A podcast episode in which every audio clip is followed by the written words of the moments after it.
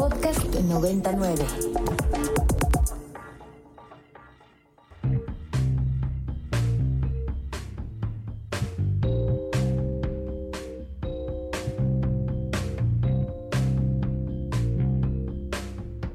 Desde el estudio B de Ibero 90.9, esto es Control de Cambios, una producción de Ibero 90.9 y la revista Nexos. Mi nombre es Valeria Villalobos Guizar.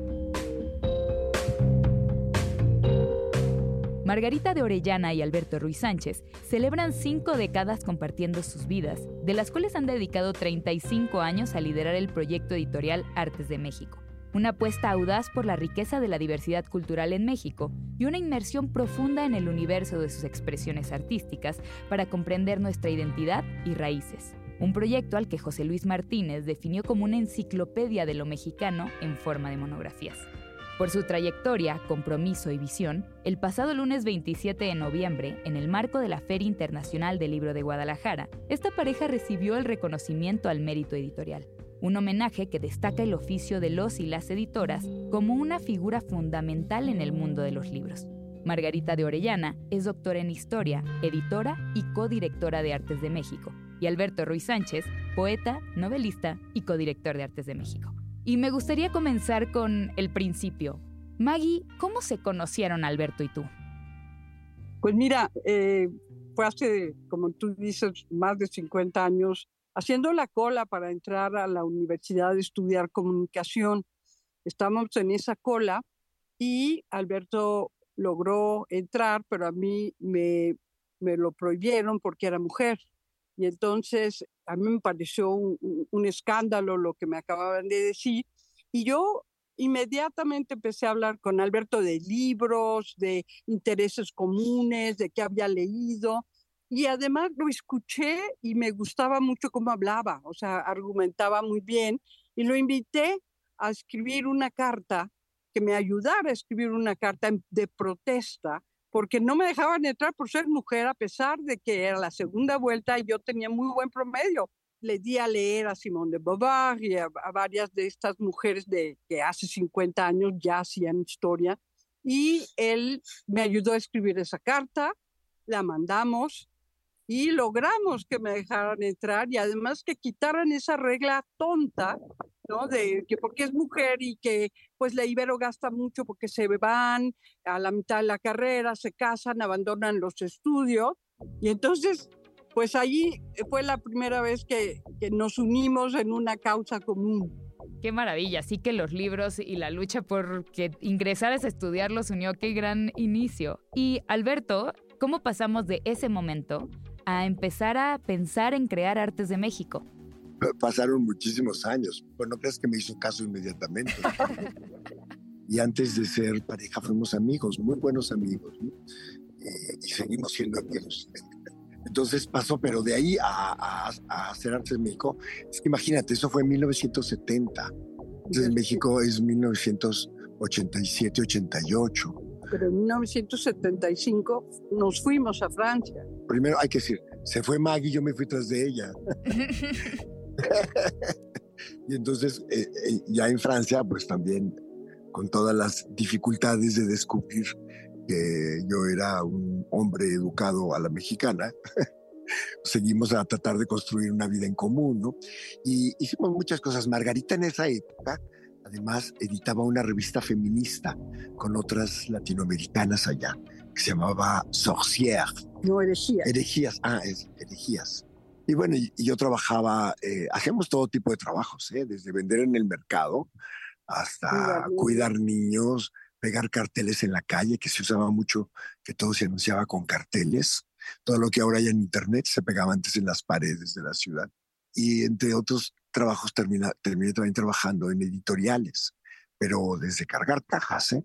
y, ir aprendiendo todos todas las partes del oficio, ¿no? Y así hicimos cada uno un doctorado, pero sobre todo disfrutamos estar allá. Eso, es, eso era lo principal. Antes no era tan fácil ir y venir ni comunicarse. Pues era cierto aislamiento en el cual estaba, si estábamos juntos, pues toda, toda crisis que tuviéramos era sin ningún problema. Ninguno dependía del otro, no teníamos presiones familiares, no teníamos eh, ningún, ningún tipo de impedimento para seguir cada uno nuestra vida. Decidíamos seguir juntos, pues era una decisión compartida. Y casi al final de nuestra estancia ya empezamos a hacer un trabajo para una editorial mexicana que coeditaba con Gallimard. Se llamaba Promex. Y Margarita y yo eh, montamos un taller de tipografía para esa editorial allá. Era muy, en aquella época era muy barato hacer la tipografía allá. Y fue así como nuestro primer gran proyecto juntos, ¿no? Sí, en nuestro departamento que, pues digo, que medía como tres por tres, ahí nos metimos los dos y, y, contratamos a tres correctores, entre ellos a Álvaro Runzabreu y después a la José Rodilla. Y, a nosotros, todos nosotros nos contrató René Solís, que después sería, aparte de Promexa, dirigía Planeta y bueno, sería todo un desarrollo intelectual posterior. ¿Y hubo algún momento en el que dijeron, a partir de aquí necesitamos empezar a hacer un proyecto con, digamos, más cuerpo, con una agenda, con un catálogo eh, encaminado a entender México y sus raíces? ¿O cómo fue el momento que pasaron de ese taller tipográfico y ese departamento de 3x3 a una editorial tan importante? Pasaron muchas cosas. Primero que regresamos a México por el deseo de que nuestros hijos tuvieran abuelos. Primero tenerlos, porque no los teníamos. No los teníamos. Y no fue fácil. no llegaron inmediatamente. Después de ocho años de vivir juntos, evitando los embarazos, después embarazarnos fue Era muy difícil. Y luego, pues trabajábamos, llegamos en, en, crisis económica, entonces trabajamos donde se podía. Trabajé en Promex en México. Eh, Maggie trató de dar clases en la universidad en el posgrado, traía un doctorado. Di un semestre nada más. Era muy agresiva toda la entrada. Siempre concursábamos y nuestros papeles se perdían en todas las universidades donde tratábamos de entrar. entonces pensamos que íbamos a tener una vida universitaria. Mm. Nuestra vocación es de investigación. Y trabajamos, y yo trabajé en esta editorial comercial, después trabajé en Vuelta dos años y medio, fui jefe de redacción de, Vuelta, y después, eh, en un momento en que me ofrecieron un trabajo en Time Life, dirigir Time Life en México, el mismo día que fui a esa entrevista, eh, llegó la oferta de hacer renacer una revista que había desaparecido hace ocho años antes y que era Artes de México. Yo fui la que contesté el teléfono sabiendo que Alberto estaba en ese otro proyecto que probablemente iba a mejorar nuestra situación económica, pero la ilusión de haber conocido Artes de México de joven, dije, es que esto para nosotros puede ser una salida interesante, hacernos independientes, sobre todo de grupos, de, ya sabes, en esa época había grupos eh, eh, encontrados eh, ideológicamente, lo que tú quieras, y eso me parecía que podía ser una salida y además reconciliarnos con el país, porque regresar a México después de tantos años, te sientes un poco hostilizada, pues a mí lo que me pasó en la UNAM fue eso de que me pagaban con arroz y frijoles y este y no podía tener un, salario como doctora, sino como pasante. Todas ah, se fueron acumulando muchas cosas que yo decía, no vamos a poder sobrevivir con tantos obstáculos. Y entonces lo que pasó fue que un día llama Enrique Strauss, que, que era nuestro compañero en la Ibero, y es cuando nos, nos dice, ¿no quieren revivir esta revista? Yo dije, pero claro que sí, porque allí encontraba yo la manera de ya no voy a ser investigadora, eh, pero voy a continuar en el oficio del historiador. O sea, voy a seguir a historiadores, vamos a construir algo, pero no sabíamos muy bien todavía qué. Empezamos a imaginar eh, un centro de estudios que no partiera de la institución o la universidad, sino que lo que veíamos es que hay investigaciones maravillosas, pero cuando llegan a ser editadas, editan cosas que son muy mal hechas, eh, muy estereotipadas y no circulan. Entonces digo, ¿por qué no empezamos al revés? De la máxima expresión de la investigación y de ahí producir la investigación. Y entonces empezamos a pensar cómo podría ser el proyecto, empezamos a pensar también que fuera un lugar de conferencia. En esa época Paz y, y Fuentes estaban peleados, entonces nos vamos a hacer una revista en la que Paz y Fuentes quieran publicar. Guillermo Tobar estaba peleado con la gran historiadora del arte Elisa Vargas Lugo. pues vamos a hacer un número donde los dos quieran hacerlo. Es decir, vamos a hacer una plaza pública, no una, una fortaleza donde un grupo se defiende o ataca a otro. Y entonces em, hicimos esta este lugar de confluencia, ¿no? Y pensamos que debería ser también un lugar de confluencia de todas las disciplinas. Mm vimos que la gente de antropología despreciaba la dimensión estética y la gente de artes despreciaba la dimensión antropológica y sociológica de, de, las manifestaciones artísticas. ¿no? Entonces dijimos, vamos a hacer algo donde puedan confluir la antropología y la estética, que son dos armas indispensables para comprender mucho de lo que se hace con las manos en México. Nos inspiró mucho Diderot, que cuando hizo la enciclopedia de la ilustración, fue la primera enciclopedia que no se trató de dinastías y de guerras. Es decir, fue la primera que no se trató de política, sino de los oficios y de las obras creadas. Si hablamos de una ciudad, no es porque un político haya decidido hacer la ciudad, es porque la ciudad es una obra de arte que es una creación plural. Entonces, a partir de, ese, de, ese, de esa manera de ver las cosas, todo empezó a verse diferente, desde el Día de Muertos hasta las ciudades, ¿no? los museos, los fenómenos extraños, muchas cosas que la gente cree que conoce muy bien. Digo, no, pues tiene matices, tiene diferencias y además explorar el país, porque muchas veces nos conformamos con creer, decir México, México, la gente se ríe de la muerte, pero si vas a todos los pueblos y ves todas las provincias, solo el 15% del país ah, ves calaveras y, y, carcajadas.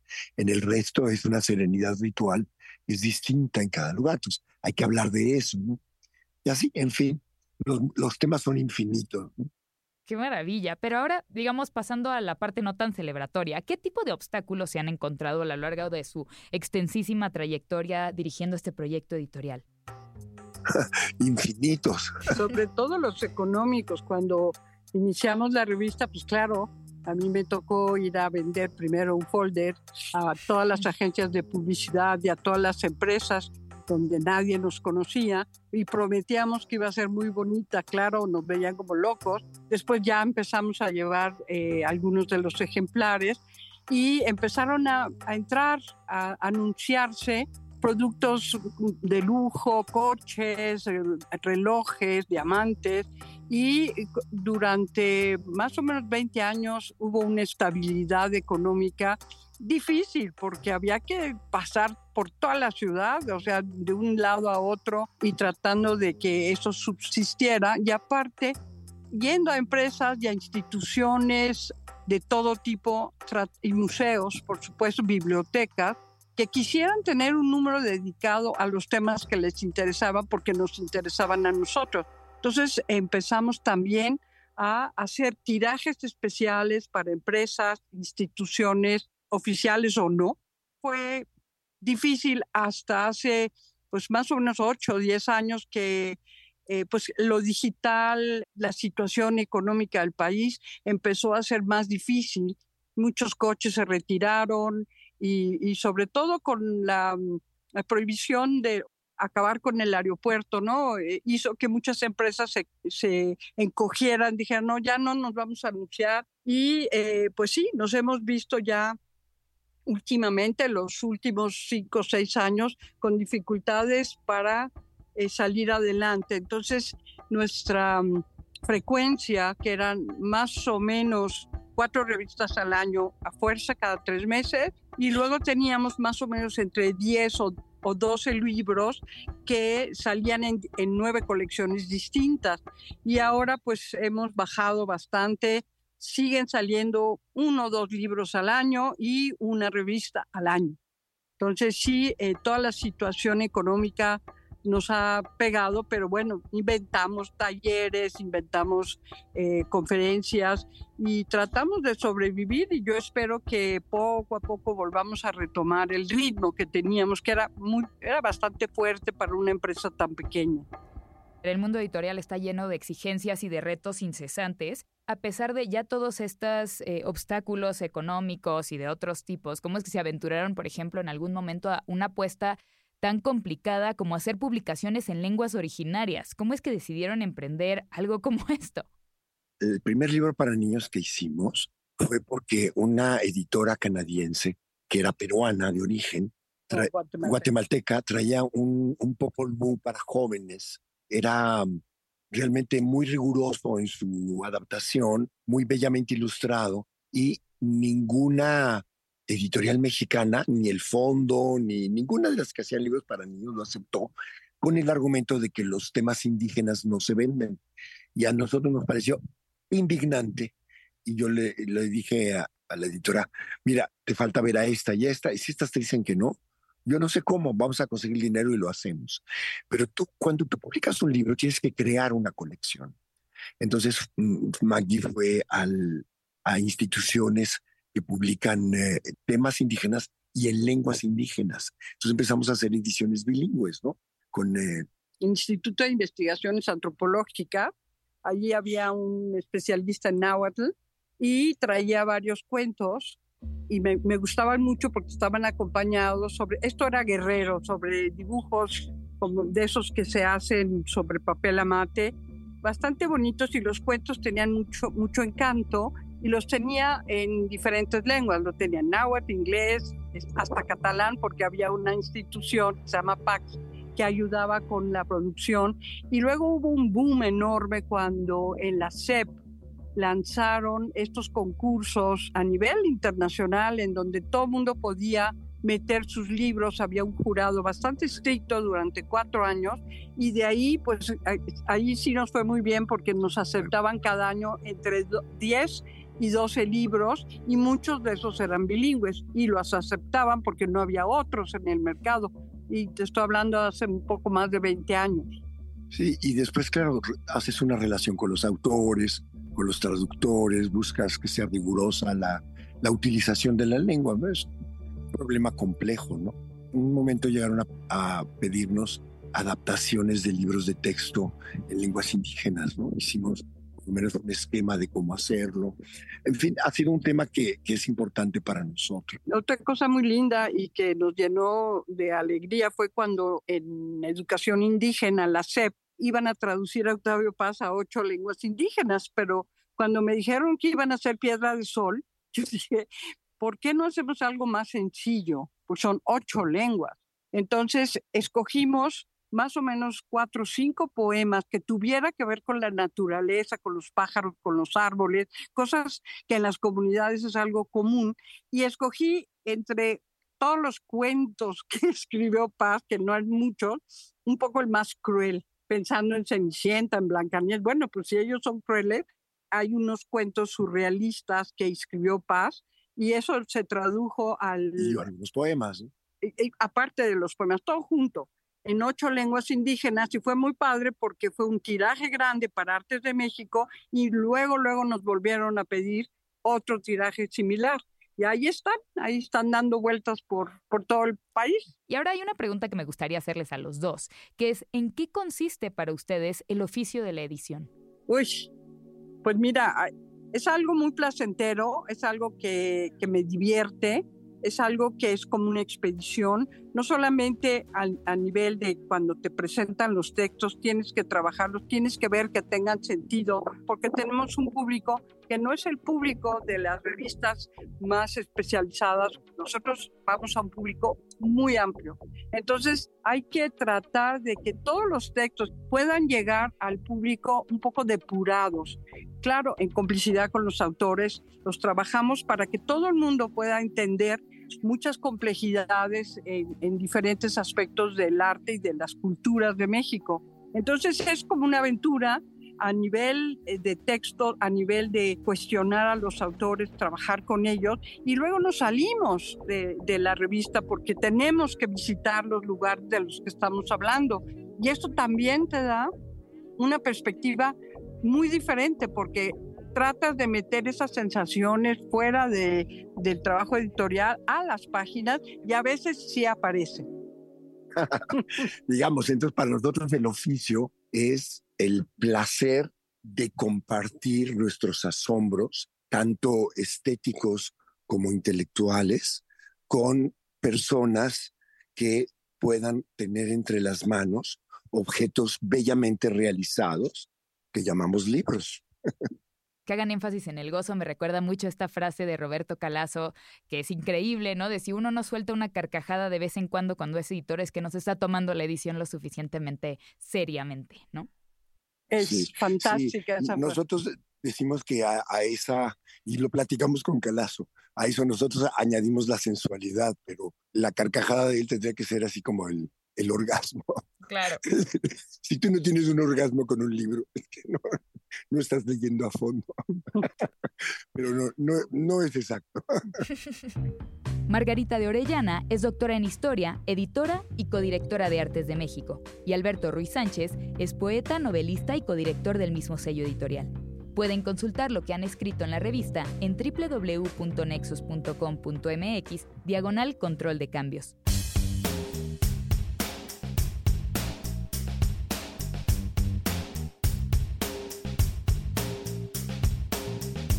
Aunque la catástrofe climática es gravísima, la mayoría de las soluciones resultan ser superficiales. Es importante destacar que el problema central de esta crisis no es el clima, sino el sistema. No hay que perder de vista que detrás de la manipulación del lenguaje y de las falsas soluciones está el objetivo de mantener la realidad sin ningún cambio significativo. Así es como nace el famoso greenwashing, que consiste en hacer declaraciones falsas o engañosas sobre los beneficios de un producto o una práctica como un maquillaje utilizado por gobiernos, empresas y organizaciones que dicen preocuparse por la crisis climática y que aseguran estar haciendo algo al respecto. Carlos Tornel es investigador y doctor en geografía humana por la Universidad de Durham. Carlos, tú participaste en la creación de Navegando el Colapso, una guía de las falsas soluciones ante el colapso climático, que fue un proyecto que busca señalar las salidas engañosas que ofrece el capitalismo verde ante la crisis climática. Cuéntanos sobre esta guía y a qué se refieren con falsas soluciones. Esa guía la empezamos como un proyecto asociado con la Fundación Henrik Boll en México y justamente nuestra intención era, pues llevamos 28 cumbres internacionales, lo que le llamamos las COPs, las, las conferencias de las partes sobre cambio climático. Este año se va a llevar a cabo la número 28 en Dubái, pero llevamos en, en ese mismo periodo de tiempo las, emisiones han incrementado un 65%. Entonces estamos en un momento en donde cada vez se hace más claro, eh, estamos habitando un colapso del clima, es decir, el clima que conocíamos ya no existe, pero el modelo económico sigue dependiendo de los combustibles fósiles, los gobiernos siguen apostando a un modelo de crecimiento económico sin límites o ilimitado en un planeta finito, y para tratar de ofrecer, digamos, paliativos, soluciones, digamos, para tratar de mantener ese sistema sin que ese sistema realmente tenga que cambiar, pues lo que han hecho es crear una serie de falsas soluciones o ideas, propuestas, discursos, tecnologías que pretenden pintar de verde algo que es inherentemente gris, algo que es contaminante. Cuando hablamos de falsas soluciones, precisamente nos referimos a esa gama de cosas, desde discursos, por ejemplo, ahora es muy sonado el famoso cero neto o net zero, esta idea de que podemos compensar las emisiones a través de mercados o sistemas de, intercambio de emisiones, y otras más como megaproyectos de energía supuestamente renovable, como solar eólica, gas natural, le ponen a veces que es un combustible de transición, energía nuclear, etc. Entonces son esa aglomeración de cosas que en realidad sirven para legitimar un sistema que es inherentemente insostenible, ¿no? o sea, el problema, como decías tú hace un segundo, es el sistema capitalista, no es el clima, no, no cambió por sí solo, ¿no? Está, cambió por 500 años de, acumulación y extracción capitalista. Entonces, eh, lo que hicimos en esta guía, que se llama Las falsas soluciones, fue tratar de recuperar toda esa gama de cosas que acabo de mencionar ponerlas en un mismo lugar para que quien quiera, como quiera, donde esté que eh, cualquier persona interesada, pueda agarrar esto, leerlo y sin que tenga que ser experta, experto en el tema, entienda por qué esto que están proponiendo los gobiernos, las empresas, eh, las grandes corporaciones multinacionales y la propia Organización de las Naciones Unidas son falsas soluciones y por qué tenemos que entonces transformar el modelo económico en vez de simplemente ofrecer algunos paliativos. En ese sentido, ¿por qué crees que es tan peligroso que se asuma que la tecnología nos va a salvar? En torno a este tema se dicen muchas cosas, ¿no? Y uno de los como mitos más populares es no hay que estar tan preocupados, se va a inventar algo o ya está ocurriendo algo tecnológicamente hablando que nos va a quitar el problema de encima, entonces no hay que preocuparse de más. A eso le llamamos, así en términos de la jerga, le llamamos el ecomodernismo, ¿no? O la modernidad ecológica. Y básicamente lo que mucha gente ha hecho, porque por años eh, esto se viene discutiendo desde los 70, ¿no? que el crecimiento es dañino, que no podemos crecer infinitamente en un planeta finito, que tenemos que poner un alto, o sea, un límite, reconocer esos límites. Por años el desarrollo sostenible lo que hizo fue como pintar de verde el crecimiento, decir, no, el problema es la pobreza. Y ahora hemos llegado al punto en donde los economistas o quienes apoyan este modelo dicen, no, no, no, el crecimiento sí tiene problemas, lo reconocemos, problemas ecológicos y ambientales que son consecuencias, contaminan muchísimo, degradan el ambiente. Y lo que tenemos que hacer entonces entonces es apostar a invertir en tecnologías, apostar en, en corregir corregir el mercado porque el mercado está operando mal o no ha internalizado las externalidades. Esa cosa horrible que suena básicamente es decir, el precio de las cosas no incluye el daño ambiental que produce. Entonces, si solamente le ponemos el precio adecuado a las cosas, se acabó. O sea, la economía, el mercado se va a corregir solito. La realidad es que esta visión, además de ser demasiado estrecha y cortoplacista, no reconoce que el capitalismo no se puede enverdecer. ¿Por qué? Porque el capitalismo necesita extraer cosas por las que no paga.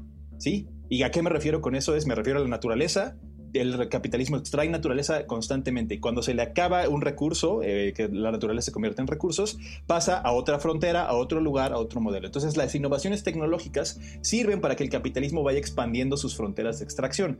Antes eran los combustibles fósiles, entonces había minas de carbón, había pozos de petróleo, había extracciones en, en puntos específicos. Cuando eso se agota, pasamos entonces a pensar en extracciones de petróleo no convencional, como el fracking o la técnica de la fracturación hidráulica, que cada vez requiere hacer más pozos, expandes más el impacto asociado a ese modelo. Y cuando eso también empieza a llegar a un límite, empezamos a hablar de entonces energía solar, energía eólica, es decir, la tecnología sirve para ir a colonizar otros espacios que ahora le llamamos zonas de sacrificio verde, porque están justificadas bajo la idea de la transición energética verde.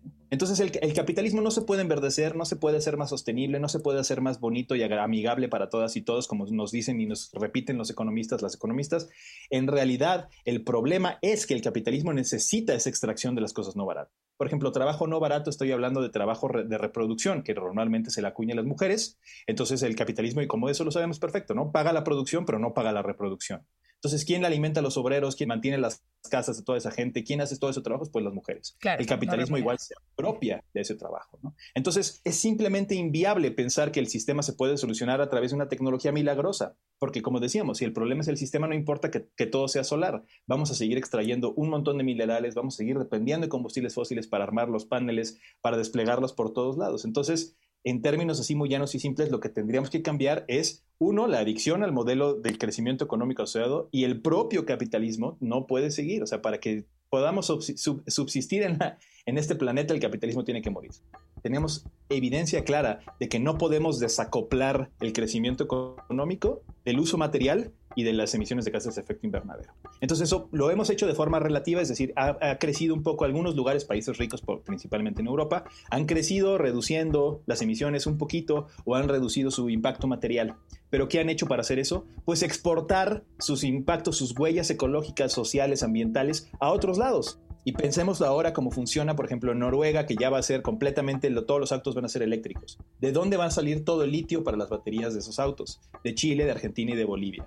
¿De dónde van a salir todas las partes, los, las tierras raras, el cadmio, todas estas otras minerales que vamos a necesitar? Pues del sur global para que el norte se descarbonice. Entonces, estamos básicamente eh, apostando a una mentira en donde algunos se van a descarbonizar a costa de otros, ¿no? Es un momento en donde tenemos que pensar también esa relación geopolítica, es decir, cómo está cambiando esto asociado a lo verde. Hace un momento hablabas del net zero, ¿no? La neutralidad de carbono o huella de carbono cero, que se refiere básicamente a conseguir emisiones de dióxido de carbono iguales a cero, equilibrando la cantidad de dióxido de carbono liberado a la atmósfera con una cantidad equivalente retirada de la atmósfera o fijada, pues, por plantas.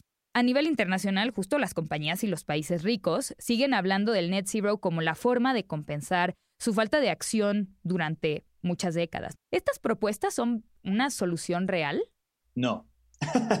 es la respuesta corta. Pero el por qué es muy interesante. Pensemos cuando alguien gana un salario en México, ¿no? ¿Gana ese neto o en brutos? Entonces, cuando te dicen el, bruto suena muy bien porque es más, ¿no? Claro. Pero luego el neto ya es lo que tú descontaste y te llega un salario más bajo. Entonces, ahora esto es fundamental porque en términos de negociación climática, la discusión que por 28 COPs, por todos estos procesos internacionales se ha repetido una y otra vez. O sea, este es el discurso que dijimos en la COP 1, ¿no? Hace 28 años el discurso era hay que dejar los combustibles fósiles en el suelo, las emisiones tienen que ser cero.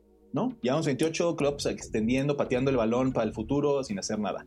El famosísimo net zero o el neto cero, es decir, bueno, como ya vimos que el capitalismo pues no va a parar, que el crecimiento económico no se va a cuestionar, que las grandes industrias, que las petroleras, que las grandes multinacionales no van a cambiar, entonces lo que vamos a hacer es compensar.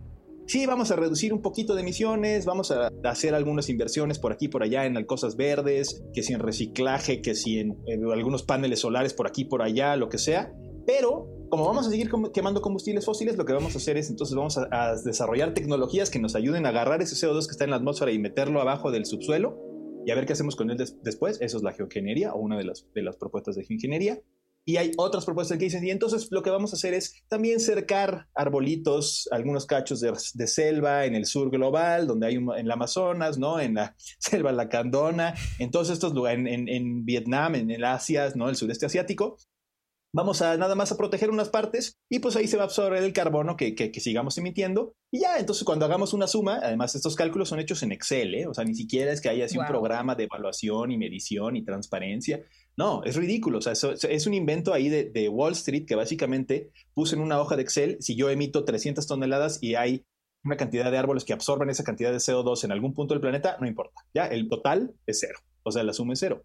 La realidad es que así no funciona el sistema planetario. ¿Por qué? Porque el sistema planetario tardó millones de años en, producir una biosfera en donde podemos habitar personas, animales, plantas y podemos convivir en ese territorio. Y lo que está haciendo Wall Street, lo que está haciendo el capitalismo es decir, ah, podemos desbalancear eso en básicamente 150 años, 200 años desde que se inyectaron los combustibles fósiles y una molécula de CO2 es igual a una absorción que hace un árbol. Pues así no funciona, ¿no? las emisiones del, del, petróleo, de los combustibles fósiles, no son necesariamente las que, las que el sistema está acostumbrado a absorber.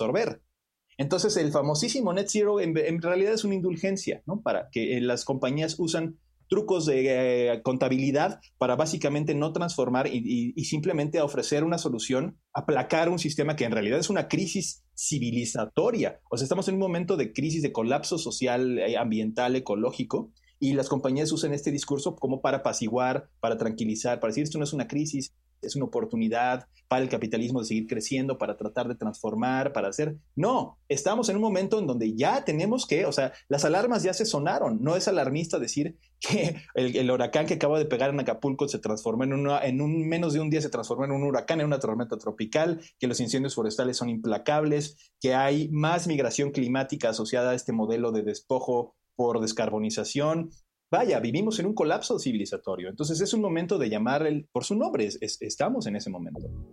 Y para seguir con nuestros no amigos de Wall Street, por ejemplo, tomo el ejemplo de BlackRock, ¿no? El fondo de inversiones más grande de Wall Street y, del mundo, que anunció poco antes de que comenzara la pandemia la intención de dirigir sus fondos de más de un trillón de dólares al cambio climático. ¿Cuál es el problema de invertir millones de dólares en el cambio climático, no? Porque parecería que es exactamente lo que necesitamos en primera eso suena como la mejor noticia, ¿no? Porque dices, ay, por años, ¿no? Solo invertíamos en petróleo y ahora el fondo más grande del mundo está diciendo que le va a apostar a tecnologías de mitigación. Pero eso es increíblemente problemático porque lo que está haciendo es legitimar un, nuevo discurso del greenwashing, ¿no? Este lavado verde. Antes el greenwashing, o sea, el negacionismo climático, ¿no? Estaba asociado a una cosa, decir, el cambio climático no existe, eso es este, de un invento de los demócratas y de gente de izquierda radical, ¿no? El nuevo negacionismo climático es precisamente esta idea de decir se puede enverdecer el modelo del capitalismo, ¿no? No se puede cambiar ese capitalismo. Y BlackRock lo que hace cuando dice voy a invertir un trillón de dólares en esto es, pues en qué? En desarrollar nuevas tecnologías, voy a acercar nuevos territorios para hacer grandes megaproyectos eólicos, solares, voy a producir baterías de litio, autos, van a descarbonizar el norte, ¿no? O sea, en Noruega, en Suecia, en Estados Unidos, en Canadá va a haber un montón de autos eléctricos, van a hacer emisiones que se van a ir bajando poco a poco, van a tener una sociedad así más uh, utópicamente neutral de carbono, por así decirlo, pero esa es la señal que nos está mandando Wall Street. Lo que va a pasar en el resto del mundo es que se va a exportar esos costos materiales, eh, sociales, ambientales, a mantener esa descarbonización en el norte para mí el anuncio de BlackRock es el anuncio de una nueva, del nuevo colonialismo climático. Entonces lo que tenemos que entender es que esos anuncios no son una buena noticia. En realidad nos están enseñando hacia dónde se está dirigiendo la visión del capitalismo, ¿no? O sea, dónde está poniendo sus colmillos, vamos a decirlo así. Y piensen ahora ustedes, o sea, no es, esto no es algo nuevo. Ya anunciaron que quieren ir a sacar minerales del fondo del mar. Quieren, Elon Musk no lo dice de broma, quiere ir a colonizar la Luna y Marte porque hay minerales importantes que van a ser fundacionales para la transición energética, ¿no? Si esta es la lógica que, que está siguiendo el capitalismo, nos deja muy claro que la opción tiene que venir por un descrecimiento, tiene que venir por una lógica en donde te usemos mejor lo que ya hay sin seguir creciendo, pero al mismo tiempo propongamos otras formas de bienestar y de buena vida que no vengan asociadas a un aumento de absolutamente todo, energía, minerales, productos, mercancías. Es una mala noticia lo de, lo de BlackRock en realidad, y creo que tendríamos que leerlo así. ¿Consideras importante refutar a aquellos que denostan o tachan de románticas y utópicas propuestas para atender esta crisis que buscan ir más allá del Estado y del mercado? No sé, propuestas de carácter más comunitario o local, por ejemplo. Yo denunciaría ese tipo de, acusaciones. ¿Por qué? Porque llevamos años 30 años, pero en realidad más. O sea, si, solo, no hablamos solamente del colapso del clima y, y, el problema ecológico, llevamos décadas viendo cómo el sistema del Estado está completamente sobrepasado por el capitalismo. Entonces ya hicimos, ya probamos las recetas del socialismo en el siglo XX, ya tratamos de tomar el control del Estado y a través del Estado transformar la realidad, pero esas, esas recetas ya hoy, hoy ya no producen los platos ricos que en algún momento nos imaginamos que podían hacer. Ya vimos que son recetas que nos dejan algo que sabe mal, nos queda un mal sabor de boca. Entonces es momento de pensar algo, algo diferente. Y aquí es donde se vuelve fundamental la transformación. Una de las partes eh, esenciales que hemos discutido, por ejemplo, con comunidades y pueblos indígenas, sociedades en movimiento que ah, están en el sur global, que han resistido el avance del extractivismo, que están proponiendo una transformación socioecológica de otra forma, es que dicen, bueno, ya no queremos desarrollos alternativos, queremos alternativas al desarrollo. Y eso que, aunque parezca así un juego así de palabras, es fundamental, porque el desarrollo alternativo siempre es desarrollo sostenible, desarrollo verde, desarrollo con cara humana, desarrollo con tal, pero implica las mismas lógicas y los mismos modelos, de, digamos, sociales. O sea, hay una hegemonía del gobierno eh, vertical, una supuesta democracia que ya vimos que no, no funciona, ¿no? Y solamente es para elegir a alguien cada seis años, en realidad no hay una participación real de las personas en el ámbito democrático, ni mucho menos, ¿no? Entonces, bajo esa lógica, si ya vimos que eso no funciona, estas comunidades, estas sociedades en movimiento nos ofrecen un rechazo a eso, ya no viene por allá arriba la transformación. Les digo, 28 COPs, cumbres internacionales de cambio climático, y, y las emisiones siguen aumentando, las cosas siguen peor, no, no, ni siquiera igual, van peor.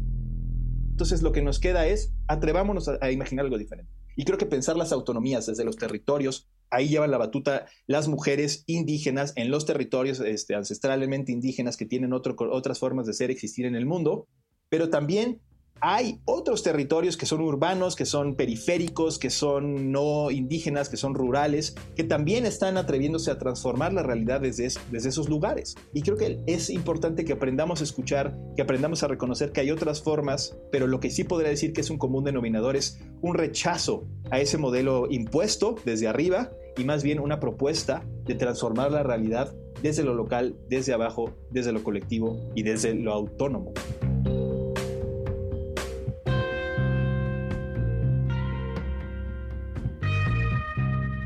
Carlos Tornel es investigador y doctor en Geografía Humana por la Universidad de Durham. Pueden consultar lo que ha escrito en la revista en www.nexus.com.mx diagonal control de cambios.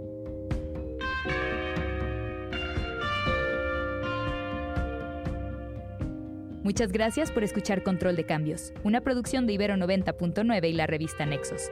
Mi nombre es Valeria Villalobos Guizar.